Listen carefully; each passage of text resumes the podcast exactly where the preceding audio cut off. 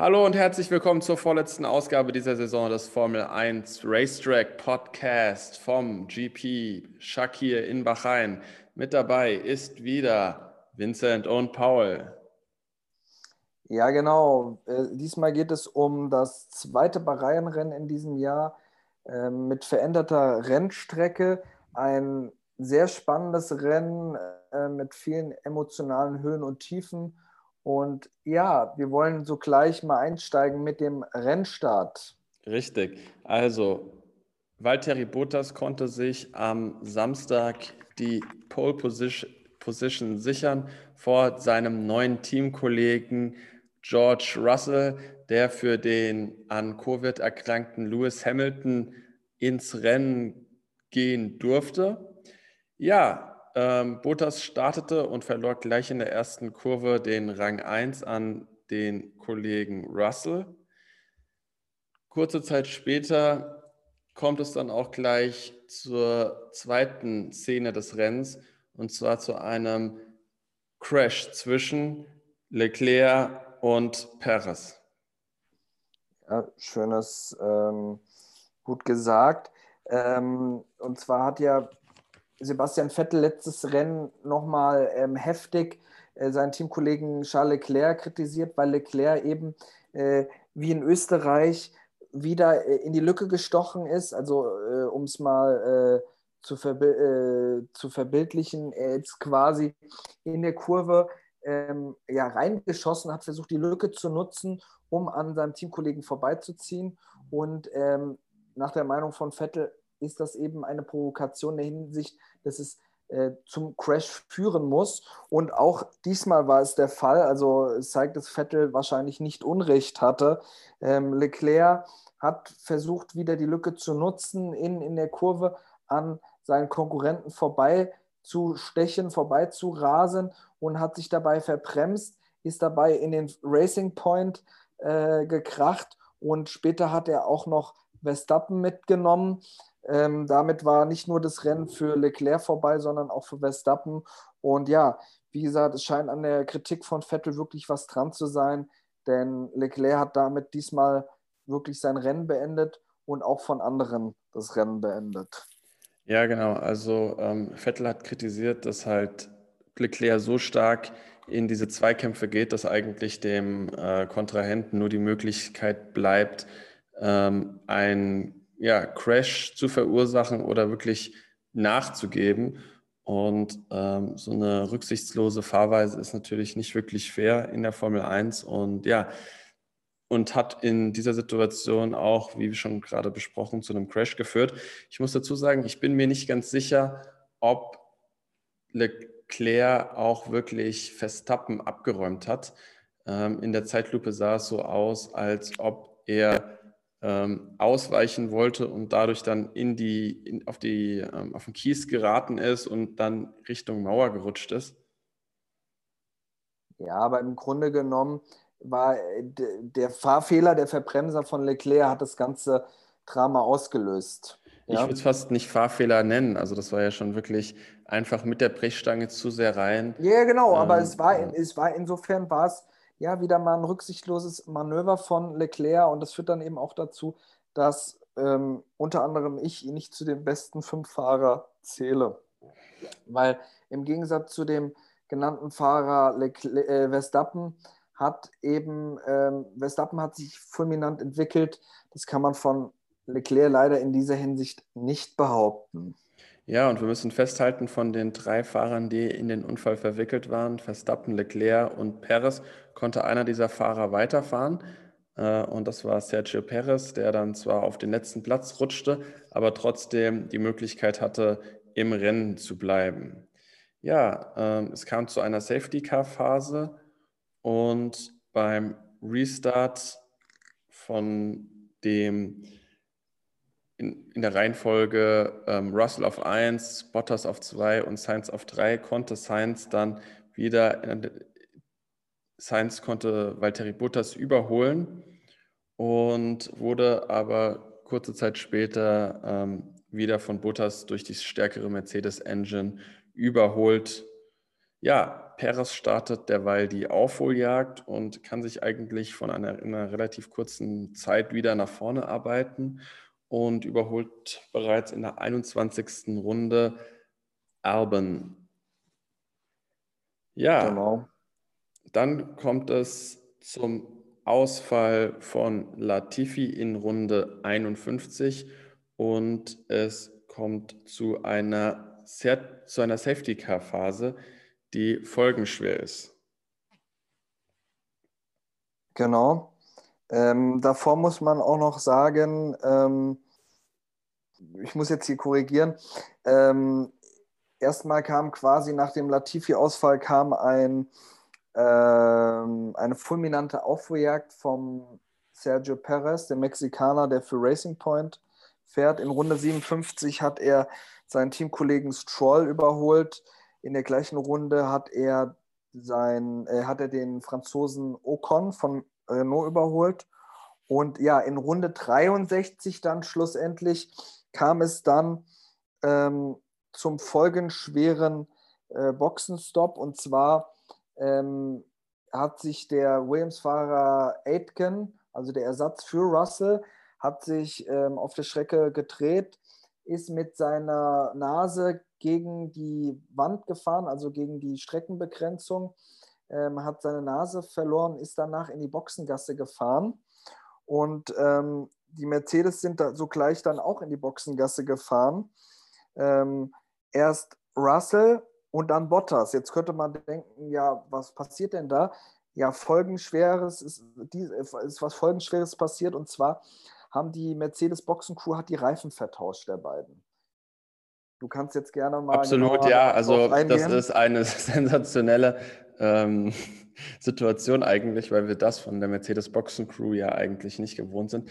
Die mhm. arbeiten ja wirklich sehr, sehr zuverlässig, sind bekannt für ihre schnellen Stops. Und dementsprechend war es wirklich auch bemerkenswert, dass ausgerechnet von Mercedes so ein starker Fehler gemacht wird. Ähm, ja, ähm, Russell, der erste Stop war eigentlich von der Zeit her noch einigermaßen okay. 5,3 Sekunden ist natürlich deutlich später als, äh, deutlich länger als normalerweise. Man muss halt dazu sagen, dass es natürlich auch ein sehr spontaner Stopp war. Ne, die, Safe, die Safety Car wird, es gibt einen, einen, Crash, Safety Car kommt raus. Natürlich heißt es dann schnell für die Fahrer in die Boxengasse kommen. Und ähm, da kann es schon mal ein bisschen länger dauern, äh, dass man da auch, dass die Boxencrew da ein bisschen ähm, überrascht wird. Und ja, die Mercedes Boxencrew war diesmal wirklich sehr, sehr überrascht, denn der erste Stop von Russell dauerte 5,3 Sekunden, was schon sehr, sehr lang ist. Und direkt dahinter war ähm, Valtteri Bottas, der einen sehr, sehr langen Stopp hatte, nämlich genau ges gesagt 27,4 Sekunden, was ja eigentlich für die Formel 1 wirklich äh, eine Ewigkeit ist. Und ich schätze mal, das ist auch einer der längsten Stopps dieser Saison. So ist es. Und man hat als äh, Zuschauer, war das auch wirklich skurril, die Situation, weil man hat dann plötzlich gesehen, wie ein äh, Mercedes, also der, ein, ein äh, Mitglied der Boxencrew, der die Reifen aufgeschraubt hat, so den Schrauber nach oben gehalten hat und so Zeichen gemacht hat. Für den Zuschauer war es auch in dem Sinne nicht ganz klar, was er jetzt meint. Ähm, ist das Auto kaputt? Ist irgendwas mit der Aufhängung oder dem Reifen oder irgendwas? Und ja, später kam dann raus, äh, die Reifen wurden wirklich vertauscht. Also man hat äh, Bottas die Russell-Reifen gegeben und dem äh, George Russell die Reifen von Bottas. Und es ist natürlich ähm, für das Mercedes-Team äh, ja wirklich ein Desaster gewesen. Obwohl, da muss ich nochmal einhaken. Ich glaube nicht, dass Bottas die Russell-Reifen bekommen hätte, weil sonst hätte er auch nochmal stoppen müssen und dann hätten auch seine Reifen nochmal gewechselt werden müssen. Also von daher ähm, gehe ich davon aus, dass ähm, Bottas zwar nicht die falschen Reifen gegeben wurden, aber ja, der Stopp hat definitiv zu lange gedauert und er hat sogar so lange gedauert, dass die Bremsen, die Bremssättel Feuer gefangen haben, was ja schon sehr, sehr einzigartig ist in, in dieser Hinsicht.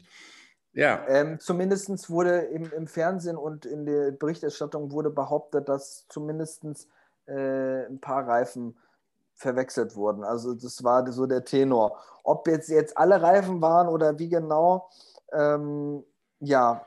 Sagen wir es so, äh, die Reifen wurden verwechselt, aber dann noch rechtzeitig äh, wurde das erkannt und dementsprechend hat der Boxenstopp besonders lange gedauert. Und ähm, nachdem halt aufgefallen war, dass die Reifen vertauscht wurden, musste Russell in der nächsten Runde immer noch während des Safety Cars noch einmal in die Box kommen und die Reifen ja, wechseln lassen, was natürlich zu einem großen Zeitverlust geführt hat. Ähm, beim erneuten Restart ähm, war die Startaufstellung Perez auf 1, Ocon auf 2, Stroll auf 3, Bottas 4, Russell 5 und Sainz auf 6. Ja, der Restart beginnt und ähm, Russell beginnt direkt in Runde 70 äh, Bottas zu überholen, was sehr, sehr bemerkenswert ist, weil äh, ich möchte nochmal festhalten, Russell fährt in dem Mercedes dieses Mal zum ersten Mal in seinem Leben, während Bottas die ganze Saison über das Auto gewohnt ist. Normalerweise müsste man dann davon ausgehen, dass ähm, Bottas das Auto deutlich besser beherrscht und auch deutlich schneller ist. Das war nicht hier der Fall. Ähm, George Russell, ein noch eher junger, unerfahrener Fahrer, hat hier wirklich den Bottas in die Schranken gewiesen und äh, ja, hat ihm wirklich mal gezeigt, was Racing bedeutet. Absolut. Und vor allem hat Bottas, glaube ich, war es, äh, so habe ich vernommen, dass er vor dem Rennen gesagt hat, er muss wirklich äh, eine deutlich bessere Leistung als Russell abliefern, sonst wäre das für ihn fast peinlich. Und ja, dann ist es eigentlich wirklich der, äh, der Worst Case ist dann für ihn eingetroffen, dass er wirklich vom äh, jungen Russell, vom 22-Jährigen einfach äh, überholt wurde und einfach alt aussah im wahrsten Sinne des Wortes. Das heißt, für ihn ist eigentlich das Worst-Case-Szenario eingetroffen für Bottas. Genau richtig. Ähm, er wurde eigentlich direkt zweimal auf der Strecke überholt, was eigentlich eine Höchststrafe für so einen erfahrenen Fahrer wie Bottas ist. Und nicht nur das, ähm, Russell überholt Bottas und schiebt sich dann auch noch an Stroll und Ocon auf Platz 2 vorbei, während Bottas von Sainz überholt wird und auf Platz 6 zurückfällt. Hm, ja, wirklich peinliche Leistung eigentlich von Bottas, der in der Situation wie so ein kleiner Schuljunge ausgesehen hat, um das mal überspitzt zu formulieren, aber wirklich nicht eine seiner Sternstunden. Ja, schön gesagt. Also äh, man hatte auch zwischenzeitlich, ich habe ja noch ähm, mir gedacht, vielleicht hat Bottas einen, einen Schaden am Auto. Dann wäre das noch zu erklären gewesen, aber wo der wurde, er wurde wirklich durchgereicht und das hat man eigentlich in dieser Saison überhaupt nicht von einem Mercedes gesehen, dass ein Mercedes wirklich ähm, von äh, Autos im Akkord überholt wurde. Im Gegenteil. Also es war in dieser Saison eigentlich immer so, dass Mercedes die anderen Autos im Akkord überholt hat. Dementsprechend ist das, glaube ich, nur zu erklären, wenn Bottas einen Schaden am Auto hat. Ansonsten würde ich stark äh, dafür plädieren, ihm für nächstes Jahr keinen Vertrag zu geben. Es tut mir leid, aber sorry. Ja, ähm, Bottas hatte keinen Schaden am Auto. Einen Schaden am Auto hatte aber George Russell und zwar an seinem Reifen. Aus diesem Grund musste er auch nochmal in die Box kommen und sich neue Reifen holen was natürlich wirklich in dieser Situation katastrophal für ihn war. Er war ja, wie gesagt, auf Platz zwei und war knapp dran, Sergio Perez den Sieg zu entreißen. Ähm, durch den Reifenschaden wurde er dadurch stark ausgebremst und ja, fiel tief zurück ins Feld und konnte dann aber trotzdem mit größter Mühe sich nochmal in die Punkte kämpfen und ähm, somit die ersten Punkte seiner jungen Formel-1-Karriere erzielen. Genau. Äh, was würdest du generell sagen zu der äh, Performance von Russell? Du warst ja in letzter Zeit eher kritisch, was George Russell betrifft. Du hast ihn ja, wie ich herausgefiltert habe, ihn, du schätzt ihn für nicht so stark ein, wie ihn teilweise die Medienvertreter sehen oder andere Formel 1-Fans, die ihn wirklich als Zukunftshoffnung von Mercedes sehen. Wie, wie schätzt du ihn jetzt nach diesem Rennen ein, Russell?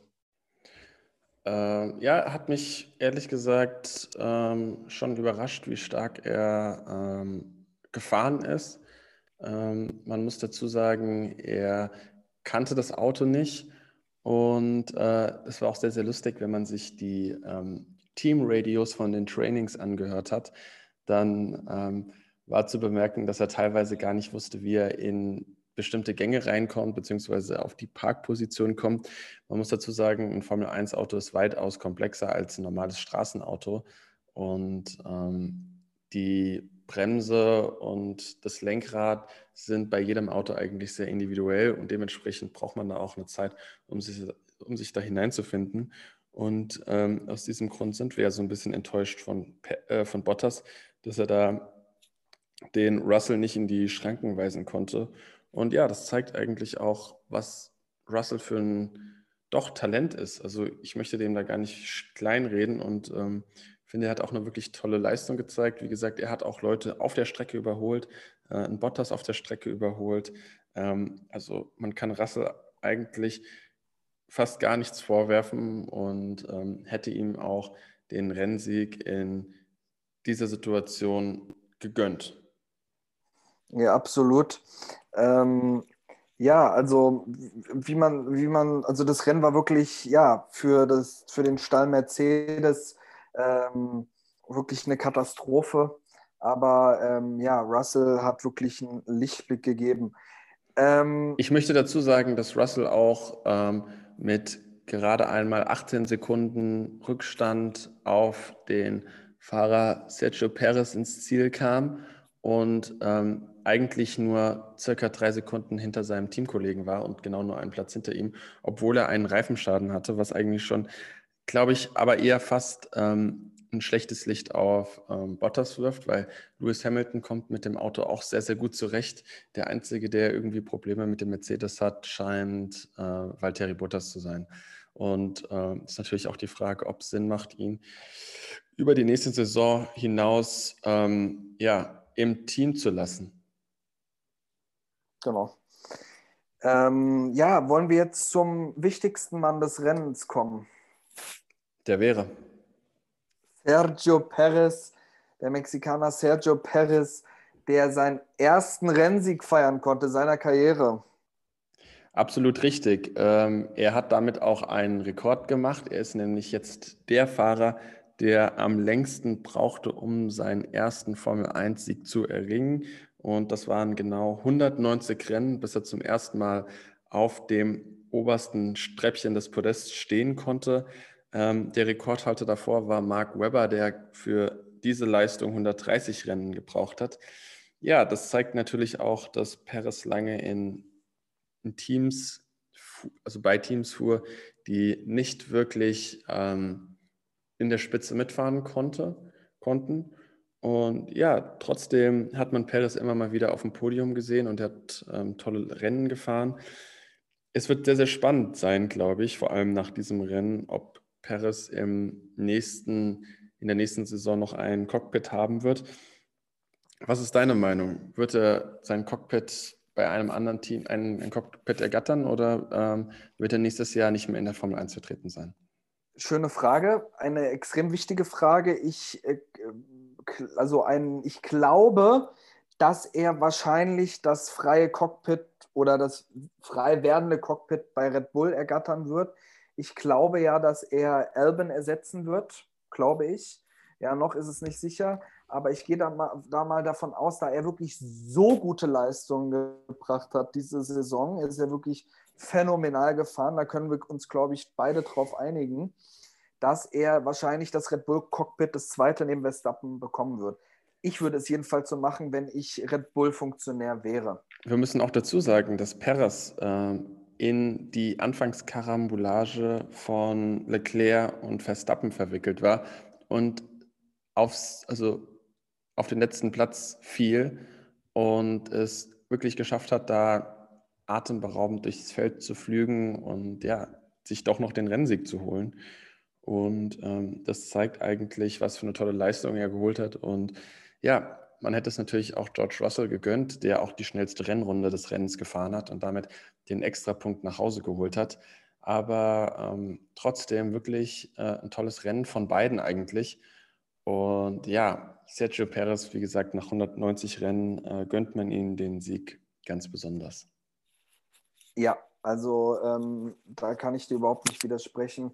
Ähm, er ist wirklich ähm, ein Fahrer gewesen, der ähm, ja immer ab, immer, also ähm, oft, nicht immer, oft sein Talent gezeigt hat. Es gab Rennen, wo man wirklich gedacht hat, wow, er gehört zu den Besten. Dann gab es Zeiten, wo er mehr oder weniger verschwunden ist, in der Hinsicht, dass dann nicht wirklich viel kam, ein paar Jahre. Aber äh, diese Saison war er wirklich voll da und hat, man kann wirklich sagen, ähm, auf Platz 4 der Fahrerwertung muss man wirklich sagen, dass er fast wirklich das Maximum rausgeholt hat. Ähm, wirklich super starke Leistung und gekrönt jetzt mit dem Sieg in Bahrain ähm, eigentlich kann man auf so einem Höhepunkt die Karriere beenden, aber da er wahrscheinlich Vollblut-Racer ist, wird er wahrscheinlich versuchen, noch mindestens ein Jahr weiterzufahren, wenn es klappt. Wir müssen dazu sagen, dass Sergio Perez ja auch ausgefallen ist in zwei Rennen diese Saison und von Nico Hülkenberg ersetzt wurde, weil er an dem Coronavirus erkrankt ist und dadurch halt aussetzen musste. Äh, wenn man das mit einbezieht, ist die Leistung in der Gesamtwertung eigentlich noch beeindruckender und ähm, ja, zeigt eigentlich, äh, was für eine tolle Saison er diese Saison, also eigentlich diese Saison fährt. Und ähm, ja, überrascht dann auch ein bisschen, dass er dann nächstes, nächste Saison von Sebastian Vettel ersetzt wird, der eigentlich leistungstechnisch gesehen diese Saison überhaupt nicht überzeugt hat. Genau, also ähm, Vettel übrigens auf Platz 12 dieses Rennen gelandet. Was denkst du, war da mehr drin? Ähm, ja, Vettel, Vettel, bei Vettel hat ein ähnliches Schicksal erleiden müssen wie Bottas. Da wurde auch durchgereicht. Und ich habe wirklich das Gefühl gehabt, da war eigentlich fast von Anfang an die Luft raus, ja. Also ähm, da, der, der, er war so zahnlos in diesem Rennen, ähm, das war schon erschreckend. Und ich frage mich, wenn Leclerc drin geblieben wäre, welche Position er bekommen hätte. Das war jedenfalls sehr sinnbildlich äh, das Rennen für die gesamte Saison von Vettel, die für ihn einfach wirklich äh, verkorkst war. Ähm, ja, was sagst du zu der Saison von Vettel? Ähm, liegt es hauptsächlich an ihm oder am Auto? Ähm, ich glaube, dass es hauptsächlich an, ihn, an, ihm, an ihm liegt. Ähm, wie gesagt, äh, Leclerc war ja im Qualifying auf Platz 4 und hat eigentlich ein starkes Qualifying geliefert. Und ich denke, wenn er im Rennen geblieben wäre, dann hätte er auch auf jeden Fall ähm, einen Punkt oder sogar vielleicht sogar das Podium erreicht. Ähm, dementsprechend, ja, finde ich es schwer, dazu sagen, dass es absolut die Schuld von Ferrari ist. Ähm, ich sehe da hier zu 70 Prozent die Schuld von Vettel. Und ja, wir sehen, dass mehr im Auto steckt. Und ja, bin sehr, sehr gespannt, wie das dann nächste Saison aussehen wird, wo Vettel dann in einem anderen Auto sitzt, mit einem anderen Team, wo er sich vielleicht wohlfühlt und wo er dann vielleicht zu seiner alten Stärke ja, wachsen kann wieder. Genau. Sonst noch irgendwelche ähm, besonderen Auffälligkeiten? Vielleicht der dritte Platz von Lance Stroll? Ja, genau. Also das bestätigt mich natürlich in, meinem, in meiner Sicht, dass ich äh, Lance Stroll für einen sehr, sehr starken Piloten halte. Er hat er sich auf jeden Fall verdient, äh, diesen Podestplatz. Äh, nichtsdestotrotz hat er natürlich dieses Jahr gegen Perez den kürzeren gezogen. Ähm, aber wenn's, wenn er mal äh, nicht ausfällt oder irgendwas einen Unfall hat, dann äh, erzielt er meistens ganz gute Ergebnisse. Also ich halte ihn für generell für einen sehr unterschätzten Fahrer dafür spricht auch, äh, also dagegen spricht auch, also dass er, dass er schlecht ist, spricht die Pole eben, die er in der Türkei eingefahren hat. Ähm, ab und zu lässt er mal wirklich durchblitzen, was er eigentlich kann. Wie siehst du das? Ja, absolut. Also ich finde auch, ähm, dass der Druck nach dem GP Türkei sehr, sehr groß war für ihn. Und ja, äh, sicherlich eine Erleichterung, dass er jetzt äh, bei diesem Grand Prix ja, das Podium erreichen konnte. Und es ist natürlich trotzdem nicht ideal, wenn dein Teamkollege den ersten Platz macht und ähm, du nicht. Das ist natürlich nicht ideal, aber trotzdem hat er eine gute Leistung gezeigt. Und ja, ich denke, da wäre eigentlich auch für ihn dieses, dieses Rennen mehr drin gewesen, vor allem nachdem sein Teamkollege auf dem letzten Platz war. Ähm, aber so läuft es manchmal im Rennen. Und ja, auch von ihm eigentlich eine, eine Leistung, mit der man sehr zufrieden sein kann. Ja, am Sonntag findet das letzte Rennen der Saison statt in Abu Dhabi. Noch irgendwelche ja, Erwartungen fürs nächste Rennen? Ähm, ja, Erwartungen. Also ich hoffe, dass es nochmal vielleicht ein paar spannende Ergebnisse gibt, ähm, vielleicht ein paar Überraschungen. Und ähm, hinten, Leclerc hat ja eine Zeitstrafe, also hat eine Strafe bekommen für Bahrain. Das heißt, er startet nur einen Platz vor Vettel. Ähm, das ist meine neueste Information, die ich habe. Und ja, ähm, vielleicht äh, gibt es ja noch ein paar Überraschungen dieses Rennen. Aber ansonsten, ähm, ja, vielleicht kann ja Verstappen noch äh, Bottas irgendwie nochmal in der Fahrerwertung überholen. Aber wie gesagt, der Trops ist eigentlich gelutscht, wie es so schön heißt. Ne? Absolut. Verstappen äh, mit der Pole Position im GP Abu Dhabi. Ähm, es wird sehr, sehr spannend und wir hoffen, dass wir euch demnächst wiederhören. Bis dann. Bis dann. Und Danke. Ciao. Ciao.